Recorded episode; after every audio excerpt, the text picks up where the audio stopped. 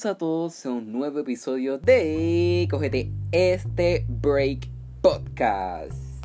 En el día de hoy vamos a estar hablando un tema similar al otro episodio que subí los otros días eh, sobre el documental de Social... Dilema. Dilema. Social Dilemma. Ah, de Social Dilemma.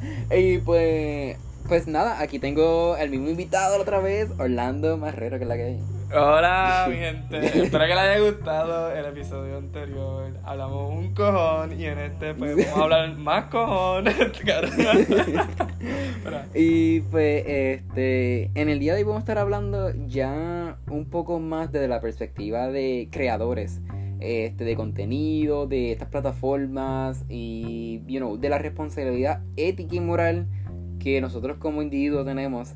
Así que, pero nada, este, la primera pregunta que te voy a hacer es, ok, tú estuviste en un internado en Facebook, ¿es correcto? No, no, no, ¿cómo fue no, no, eso? no, no, no, I wish, I wish que estuviese en Facebook. No, no, yo, yo fui a una, fue una conferencia de Facebook Ok, que se llama AdScale. Yo fui para esa conferencia completa. Sí. ok, ok. So, tú ahora mismo dices que uno de tus sueños sería trabajar en una de estas redes sociales así. Big Tech Companies, sí. Este, como que, like, yo ahora, cuando empecé la universidad, yo pensé, coño, yo quiero entrar a Facebook o a Google, a Twitter. Este, y como que yo siento que cada vez, mientras más pasa el tiempo, yo me desmotivo. O sea, no me dan ganas de, de- de trabajar en esas compañías. Este.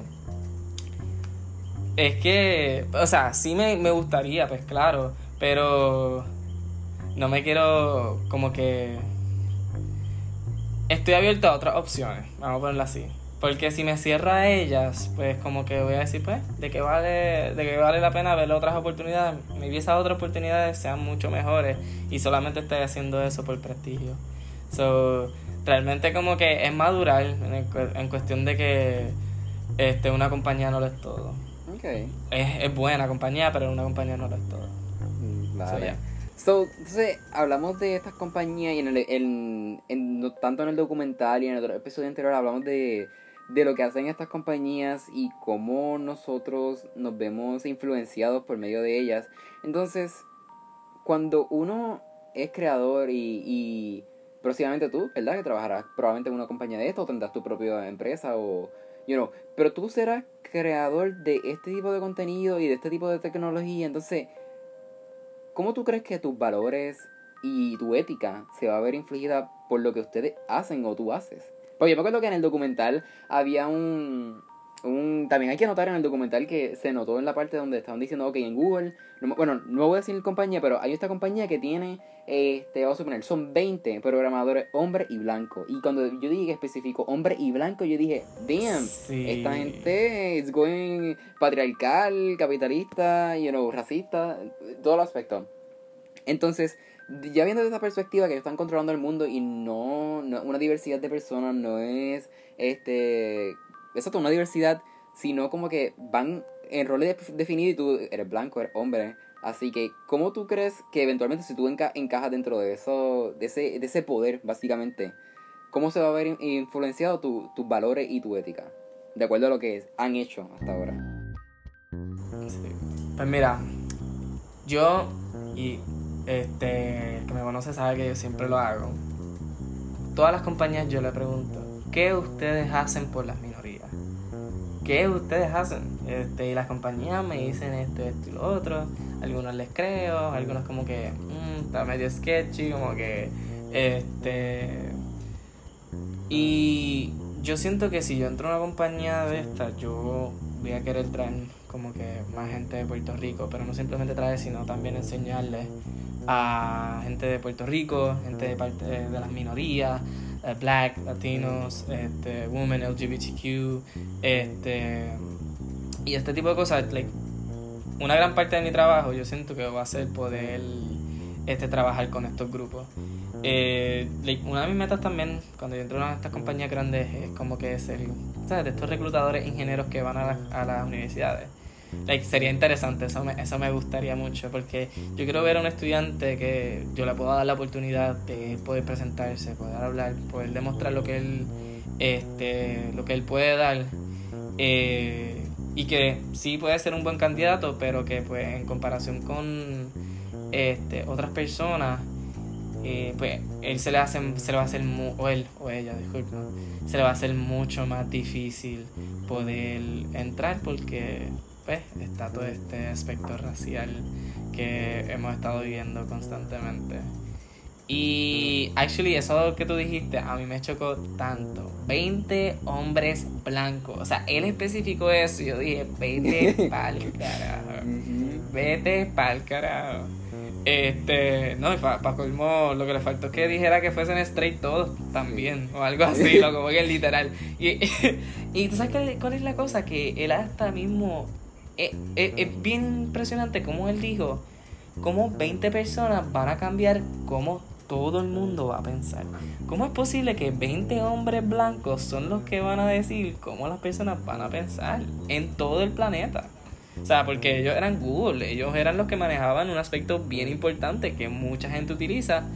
Este, y cómo es posible que no haya diversidad. O sea, una, este, una mujer, este, una persona este, negra, un latino, alguien de India, un asiático, diferentes culturas, diferentes lugares en el mundo que puedan aportar a cómo todo el planeta piense. O sea, es impresionante que la compañías no, no vean eso como problematic. Como que lo vean como que súper normal. Como que, pues, este. Y muchas de las excusas es que, pues, ah, estas personas cumplieron con los, con los requisitos de entrar. Y yo, como que, ok, pero entonces tus requisitos de entrar es simplemente lo técnico. Ajá. Y, y, y no simplemente eso, es que, ok, está bien, cumplieron con, los, con las cuestiones técnicas, pero ¿qué hay con esta parte, este del ser humano, de los diferentes pensamientos, diferentes culturas. O sea, eso no se toma en cuenta en, proyectos tan grandes y que pueden hacer, afectar a una gran cantidad de personas.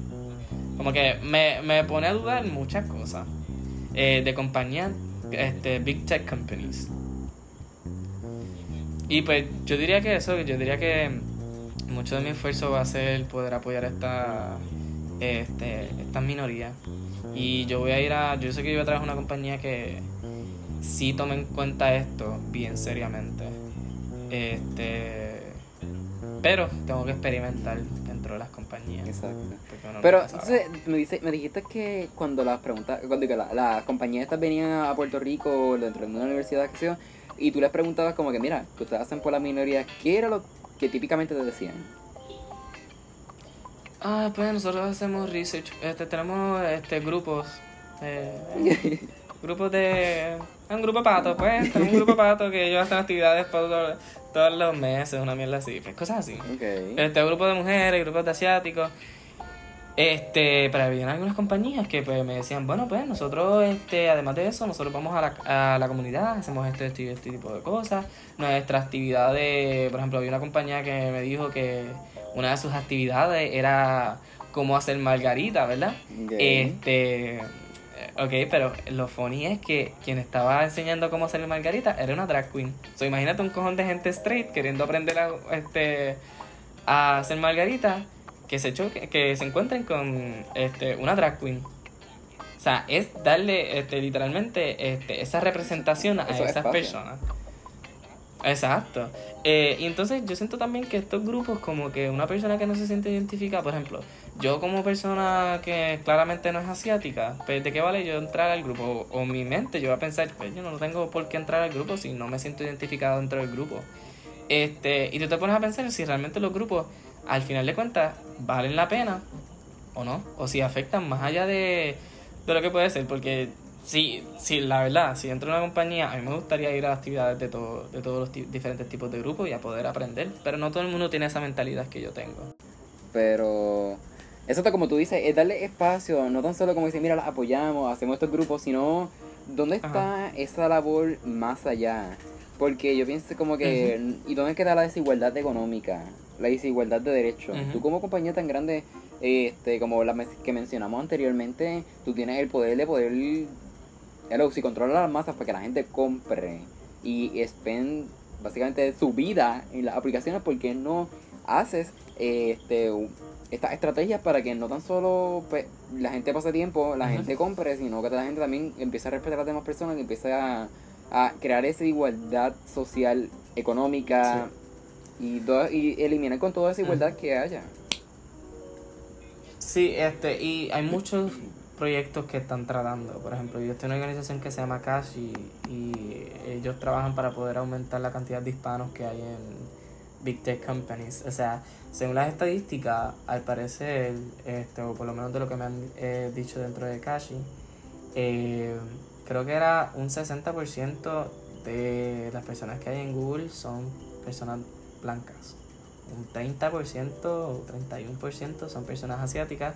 Y actually, eso es por el estereotipo, estereotipo de, de que las personas asiáticas, pues, este, o sea, eso puede afectar que, ah, que son bien inteligentes, este, este tipo de cosas, que son unos duros y bla, bla, eh, y entre negros eh, y latinos solamente hay un 9%. O sea, incluido en eso, o sea, un 9%.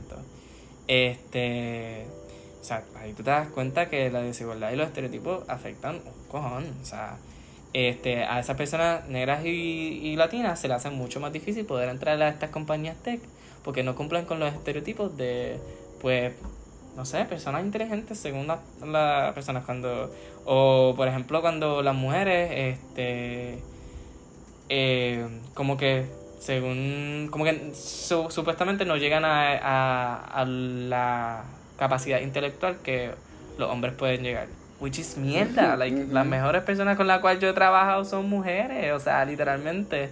Este. Como que. Y se pero a ellas se le hace mucho más difícil. Este, hay entrevistas donde. Como que he conocido gente que ha pasado por cosas feas, inclusive dentro de entrevistas de compañías grandes. Obviamente no voy a decir quién, ni quién, ni qué diablo. Pero es chocante que eso ocurra. Eh, y a ti te das cuenta que hay mucha desigualdad Aun cuando tú ves bien happy, bien fría, nosotros somos equidad, nosotros somos esto, nosotros somos esto, lo otro. Pero como que era muy difícil. Es bien complicado. Este, y tú te pones a pensar, si no hubiese desigualdad, ¿por qué hay tanto grupo tratando de seguir buscando gente eh, de diferentes backgrounds? Porque tú a veces ves que hay como este 50 summits de este para personas de minorías en diferentes compañías. Porque este, si no hay desigualdad, existe este tipo de cosas. Esas mismas compañías están dejándote saber que hay una desigualdad dentro de sus empleados este, y que quieren aumentar la cantidad de, de backgrounds que hay como tal. Eh, además, he escuchado también que eh, el status quo, o sea, como que para, para, llenar el, este, la cuota de, de, Ay, ¿cómo se dice eso? de de diversidad. Y es como que, wow, yo literalmente soy un número para que la compañía no, no caiga debajo de, de un por ciento o algo así, que simplemente... lo he visto mucho con los latinos. Ajá, los latinos los... Eh, pensar que a mí me escogieron no por mi capacidad, sino porque necesitan llevar, llenar un, un por ciento, está cabrón, mano. I mean, I mean, super cabrón, me escogieron en, este, no sé, sí, una compañía grande, ah, me cogieron en Facebook, bla, bla, pero de decir, ah, me cogieron en Facebook y este fue para llenar el, el por ciento, fue como que, diablo. O sea, yo me siento hasta minimizado en comparación a las personas que entraron porque pues este no necesitaban llenar el por ciento. Y está cabrón. Para mí eso está bien cabrón. Que eso ocurra. Bueno. Y yo no sé, pero las mujeres son las peores que las pasan, mano. El porcentaje de mujeres bien bajo bien, bien bajo. Quizás podríamos después hacer este un episodio donde nos cuenten estos relatos que tú nos estás diciendo, porque no es lo mismo que nosotros diciendo lo que somos dos hombres, que venga una mujer y nos cuente su experiencia y, le visibilidad. Pero, este, dejando eso, nos dejamos como que, o sea, las personas que crean contenido son realmente son responsables de los efectos que ellos causan, te pregunto.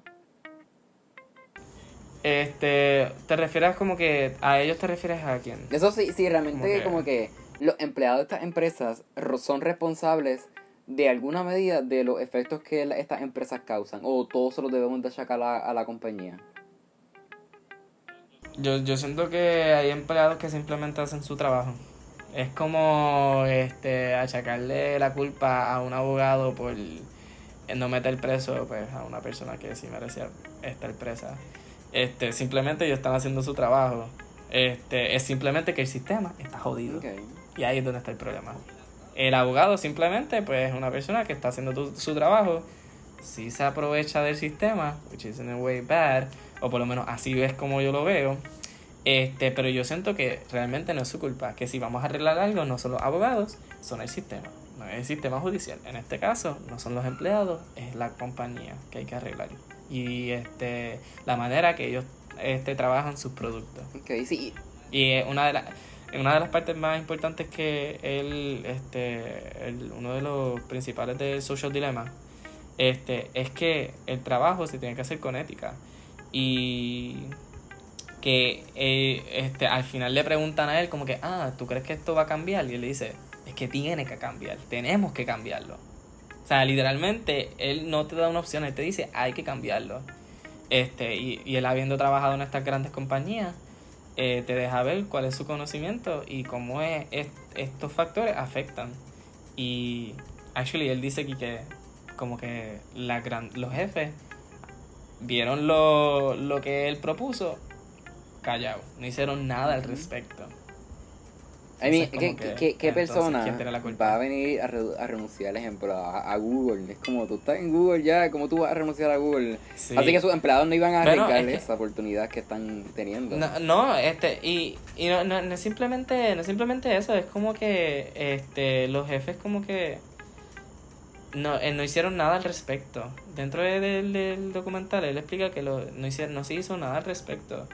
Y como que tú te pones a pensar y tú dices, diablo, yo fui parte de un producto que hizo que las personas tuviesen esto, esto y lo otro. Es como decir, yo, por ejemplo, si yo hubiese sido parte de la creación de, una bomba nuclear y la habían utilizado, o sea, la bomba de, de Hiroshima o algo así, yo estuviese cayendo en una crisis, de puta. Yo hubiese dicho, Dios mío, yo este yo no puedo con mi vida, o sea, no puedo con este cargo de conciencia y eso es lo más difícil sigue eh, decimos eso de los creadores de contenido y me, me, me acuerdo peculiarmente de lo que está ocurriendo, no sé si sabes, en Twitter. Yo por lo menos no utilizo mucho Twitter, pero he visto que la página de Amnistía PR ha compartido que, por lo menos en Twitter, como que hay mucho ataque hacia las mujeres y la plataforma de Percy no ha hecho nada. Como que... ¿La plataforma de qué? Como que están diciendo como que, mira, este no responden a estos ataques que ponen en riesgo esta comunidad que de hecho lo hemos podido ver recientemente en Puerto Rico y probablemente en, los países que también en, todos los países está ocurriendo porque vivimos en un mundo patriarcal. Este pero vamos a enfocarnos en Puerto Rico donde hemos visto los casos de feminicidio y desapariciones de mujeres que ha estado en incremento que probablemente muchos de ellos se deba a la trata humana otros van más relacionados a lo que es violencia doméstica y el machismo per se. Pero entonces vemos estas plataformas donde no, básicamente no protegen a sus usuarios. Y, y cómo pretendemos que, o sea, pasamos todo el tiempo en las redes sociales. ¿Cómo nos vamos a pasar en un lugar donde no protege a sus usuarios? Estamos fuera de las redes sociales, estamos luchando por esos derechos, pero la mayoría de las personas también están la mitad de su vida en las redes sociales. ¿Cómo entonces las compañías de, redes sociales se hacen responsables de esto. Yo, yo te pregunto, a ti, en tus redes sociales, ¿a ti te aparece mucho este tipo de información? No. Porque como, como hemos mencionado antes, mm. a mí me sale de acuerdo a, mí, a, lo que yo le doy like y lo que no. Pues ese es el punto. Ese es el punto, que a ti te sale. Este, y esas personas que les sale y están protestando para porque otras personas no les salgan, es porque me no entienden que las redes sociales, pues como te dije en el episodio pasado, a ti te va a aparecer lo que este, tú le das like, lo que tú buscas, lo que tú más te, te centras, y que hay gente que pues no le va a aparecer porque no, no está dentro del algoritmo de, de su perfil de redes sociales. Yo encuentro que ahí es donde viene el problema. Este, las redes sociales este, por lo menos estas grandes compañías, deben de trabajar un poquitito más ético en el sentido, en ese sentido y poder promover estos aspectos. Pero el punto es que, ¿cómo lo pueden hacer? esa es la cosa. Yo ahora mismo yo no me, no me puedo atrever a decir cómo ellos pueden hacerlo porque es un business model. ¿De qué vale yo decirle a ellos, mira, pues que en el feed de todo el mundo le salga esa información? La gente se le va, la gente que no le importa, porque hay gente que no le importa un carajo. Y pues, obviamente hay gente buena y hay gente mala, mi gente. so, la gente que no le importa un carajo se le va a ir de la plataforma, porque no está apareciendo algo que les guste. Entonces, si tú te vas de esa manera, ¿quiénes van a perder dinero? Las compañías. Y las compañías no van a perder dinero. O sea, literalmente, triste como suene, las compañías no van a perder dinero. Duro como suene. And I hate that. Obviamente yo lo odio, pero it's a reality. Y entonces ahí es donde viene el issue de trabajar con ética. Yo por lo menos no soy experto en eso. Yo por lo menos no sabría cómo ellos pueden cambiarlo. Este para que estos aspectos puedan ser más notables en otras personas y en otros perfiles eh, y que la gente pueda tomar conciencia. Eh, yo pienso que, yo creo que lo, de lo más que, que, ha afectado, que ha, provocado esto, eh, es lo de, por ejemplo, en Twitter cuando un hashtag se pone trending. Yo creo que eso ayuda a que otras personas puedan ver, ah, pues, ¿a qué se refiere con esto? Pero si es por el feed, nunca, nunca lo Pero entonces, hablemos de, de, que este Twitter puede este banearte una... O sea, bueno, en Twitter hay porno, I mean... En Twitter te encuentras lo que sea. Pero, pero me, refiero en otras redes sociales que, como Instagram, ellos te banean el post si tiene ciertas características. Por ejemplo, tú no puedes subir un nude a Instagram porque te lo banea. Tú no puedes subir un pezón de una mujer porque te lo banea. Pero en cambio, ¿por qué Twitter no empieza a implementar este tipo de... Y no solo Twitter, sino también otras plataformas que yo, he podido ver que no tan solo hay estos comentarios en Twitter, sino también en todas las redes sociales. Pero como que vaya más específico, ok, mira, esta comunidad está pasando un problema serio por los feminicidios y el machismo que estamos viviendo. Entonces, ¿por qué no hacemos como que un dentro de, I don't know, su logaritmo, no sé si ese es el término correcto, no, no soy experto en eso, pero tú más o menos sabrás, o algo que, mira, cuando la gente publica algo sobre estos hate, como que hate comments hacia estas comunidades que realmente son eh, comentarios de discrimen, son, son comentarios de odio, entonces como que lo, los banea también. Y así protege a los usuarios, protege a las demás personas y no hay esta propagación de, básicamente de odio en esa red social. Y más personas se pueden sentir seguros y seguras. Este, yo creo que uno de los factores más difíciles acerca de eso es que eh, como un algoritmo puede identificarlo. O sea, eso no es tan fácil. Eso no es como una persona va de uno en uno y dijo, ah, no, esto, esto es hate, esto es hate speech. ¿Qué diablo? Este, yo puedo decir las cosas más feas del mundo de la manera más linda y el algoritmo nunca lo va a identificar. No sé si me están entendiendo con eso. O sea, es, es bien difícil. Eh, en Facebook, por ejemplo, había un meme que a mí me dio mucha risa. Este, y es que preguntaron cuál era, este, cómo era tu computadora. Y alguien puso HP negra.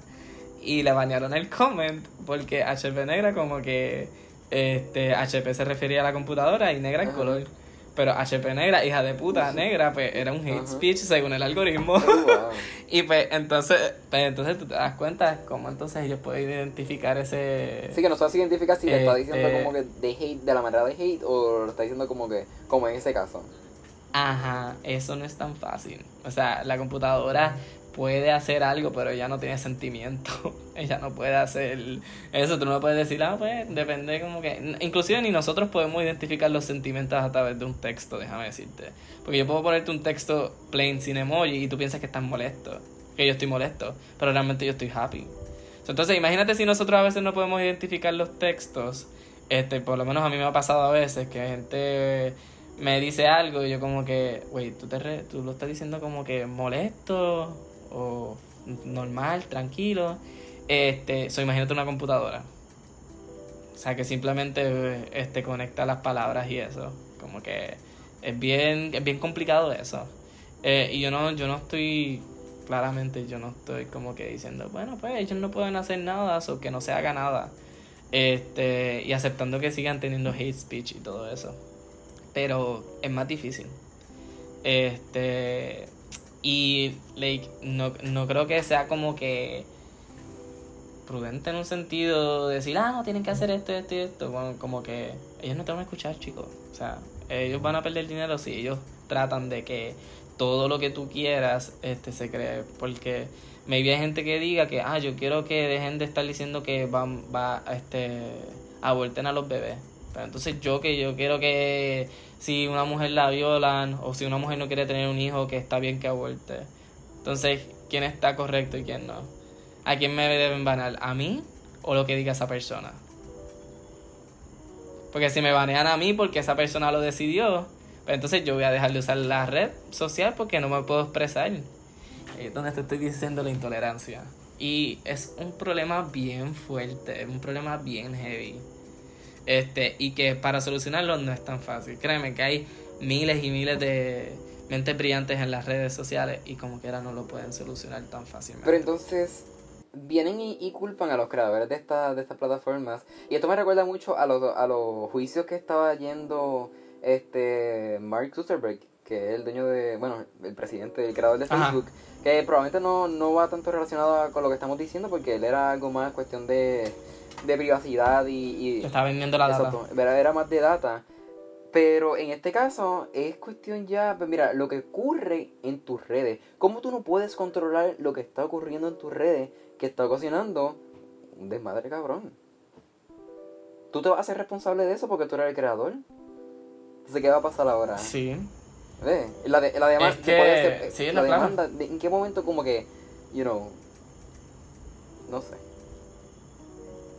Sí, es que, es que es bien difícil, este, y como que, por ejemplo, él, él dice que él no vende su data, pero realmente, él no es que literalmente dice, mira, pues tengo este set de data, cógela. No, cabrón, o sea, eso no es a lo que él se refiere, simplemente utiliza la data y si tú me dices a mí, ah, yo vengo donde Facebook y le digo, mira, pues yo estoy vendiendo jabones ah, pues mira, tengo estas 10.000 personas que les gustan los jabones. Y yo, ah, pues te voy a pagar 200 dólares y dame un ad para todas esas personas.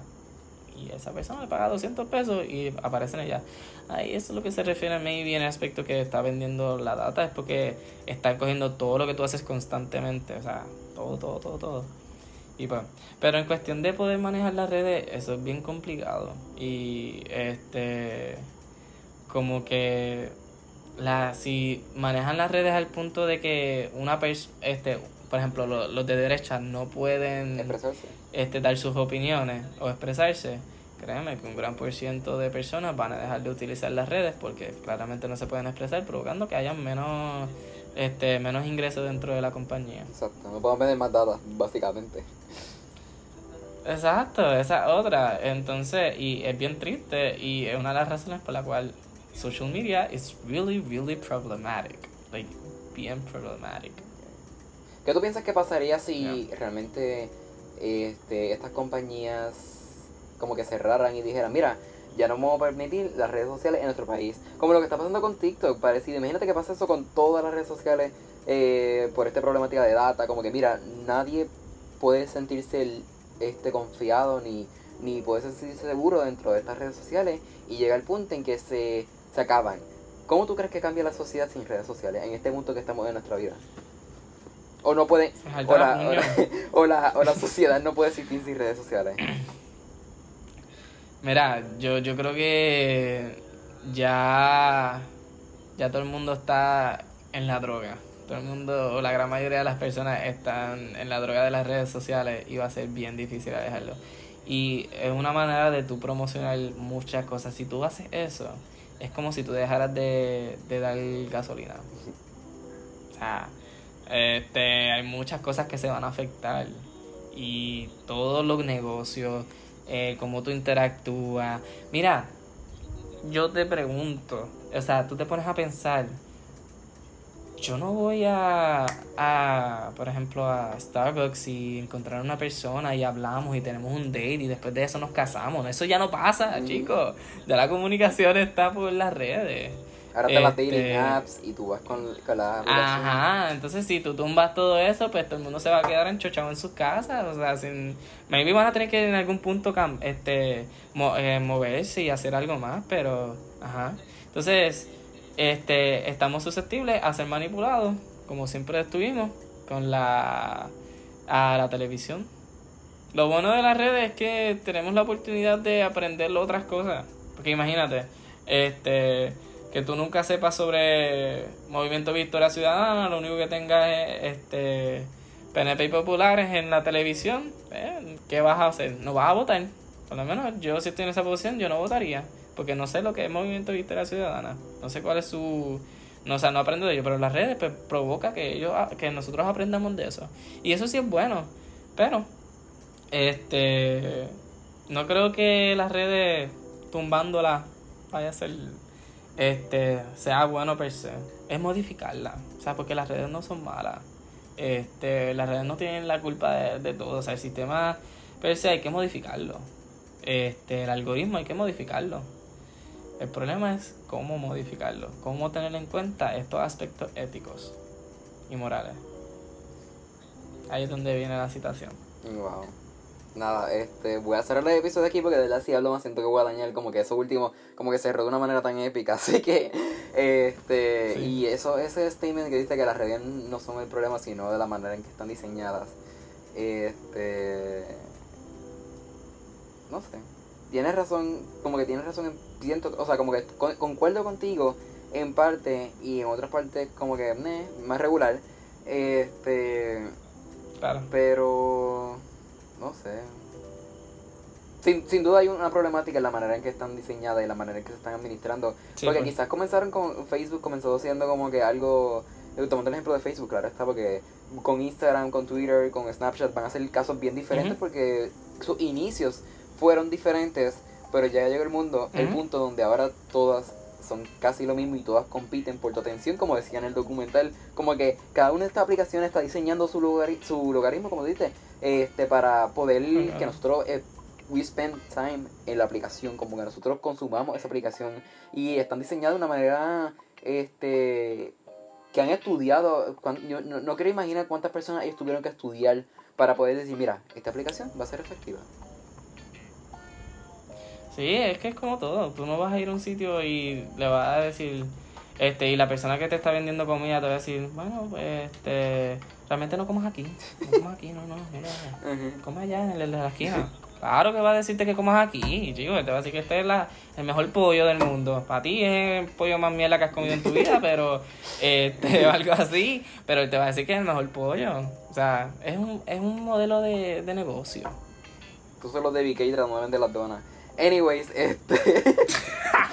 Pero nada, este diálogo, de verdad que muchas gracias por estar aquí. Me gustó esta conversación. Y aunque no sé, realmente no soy un brain en tecnología ni, ni, ni la manera en que funciona y están construidas como No, claro. pues, ustedes que pues básicamente están estudiando eso. Y creo que ese, bueno, esa es la razón por la que te traje aquí.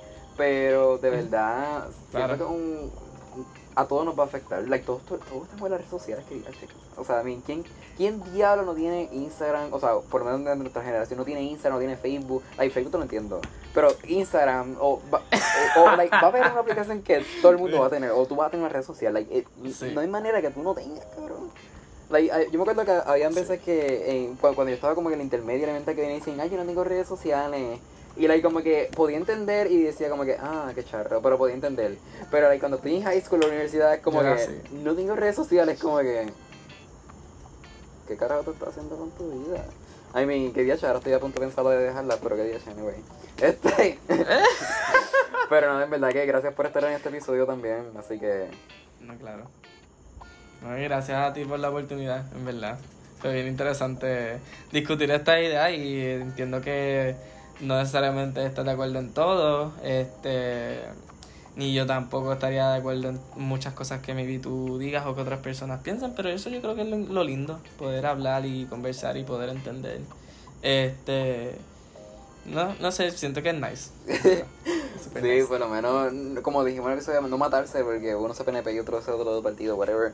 Este, pero. Sí, todos seguimos siendo humanos. Exacto, y ese es el punto, como que a pesar de que sean diferentes ideologías, diferentes perspectivas, diferentes maneras de ver las cosas, así que podamos como que todos compartir eso y escucharlo y, y entender, entender otras perspectivas y otro, otras visiones. Así que nada, espero que a todos los que están escuchando este episodio les haya gustado. Y nada, recuerden que tengo Instagram, yo sí tengo redes sociales, el podcast tiene redes sociales. Por allá pueden ver a Paco, a Victoria, a los Boomers y a todas esas personas super cool del cómic que estamos haciendo. Así que en nada, si me estás escuchando de donde sea que tú estés escuchando, de Spotify, Apple Podcast, um, Anchor o whatever, pues nada, recuerda seguirme y pues nada, yo subo episodio todos los miércoles, bueno, eso se supone, realmente no sé, está, la universidad me está matando, así que, you know, ajá. Pero fuera de eso, pues se supone que sean todos los miércoles a las dos. Y pues nada, nos vemos en otro episodio. Bye.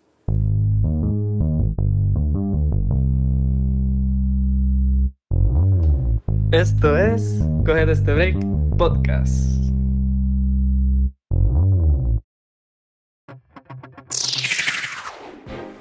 Pendiente a nuestro Instagram porque pronto nuevo cómic de Cógete este break podcast. Paco y los demás personajes te traen una trama que incluye temas de política, género, derechos, luchas, ambiente y discrepancia entre boomers, Karens, millennials y generación Z. Pronto por nuestro Instagram. Si quieres que tu negocio, organización o página sea promocionada en nuestros episodios, no dudes en contactarnos a cogetestebreakpodcast.gmail.com Ahora, sigue disfrutando de tu podcast favorito. Cógete este Podcast. Hey tú, ¿te encantan los episodios de contenido de Cógete este Break Podcast? Ahora puedes apoyar este proyecto en nuestra página de Anchor. Visita el link en biografía y apóyanos. Hay tres opciones de apoyo. Con tu patrocinio haces posible este episodio y muchos otros proyectos super cool.